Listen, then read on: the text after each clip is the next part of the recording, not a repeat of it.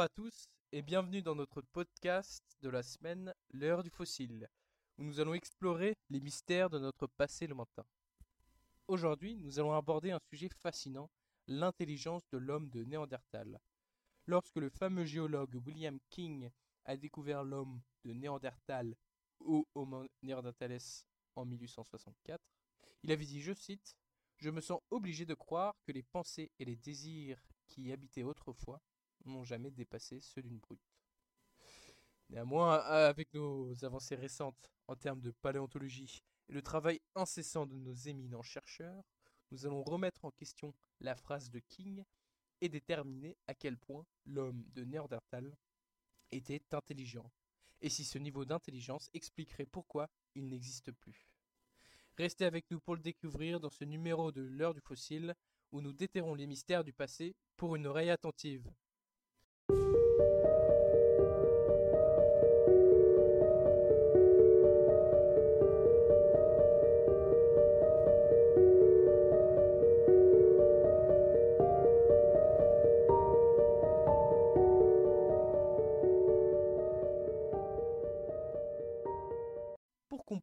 L'intelligence de l'homme de Néandertal, il est important de se plonger dans leur histoire et leur mode de vie. Les Néandertaliens vivaient en Europe et en Asie occidentale il y a environ 400 000 à, 400 000 à 40 000 ans. Ils étaient étroitement apparentés à nous, les Homo sapiens, mais avaient des caractéristiques physiques distinctes. Avec nous pour en parler est Monsieur Radcliffe, chercheur au CNRS. Bonjour et merci de m'avoir invité dans votre podcast.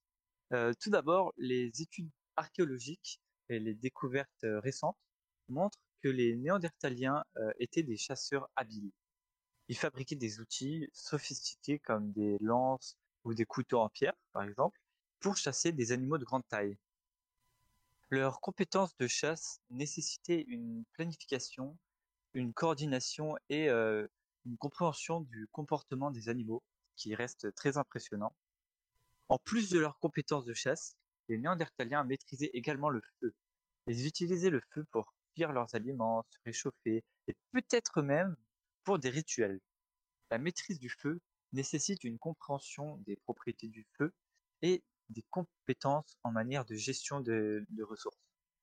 Ah oui, donc c'est fascinant de voir à quel point les Néandertaliens étaient capables de s'adapter face à leur environnement euh, par la, par la chasse. Mais, monsieur Radcliffe, qu'en est-il de leur intelligence sociale? Les Néandertaliens étaient-ils capables de communiquer et de coopérer de manière complexe?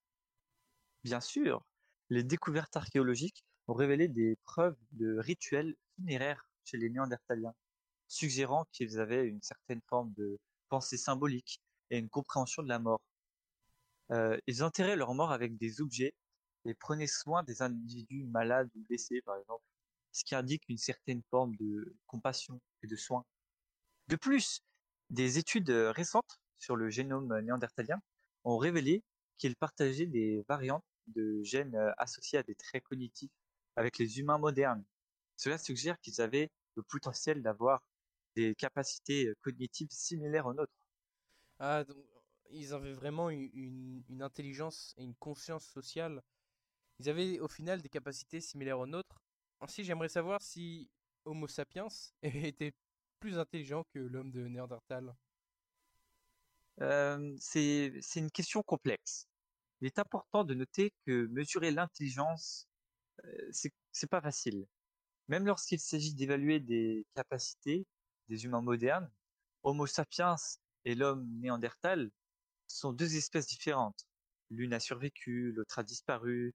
Sapiens aurait pris le dessus, peut-être parce qu'ils étaient plus intelligents, mais peut-être parce qu'ils étaient plus fertiles aussi, ou que son génome était plus riche, plus diversifié, ou plus, plus vraisemblablement pour une combinaison de toute autre raison.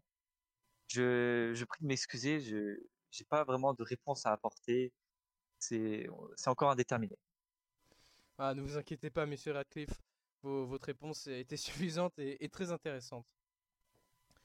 On sait donc que, que mesurer l'in- l'intelligence de l'homme de Néandertal est une entreprise complexe.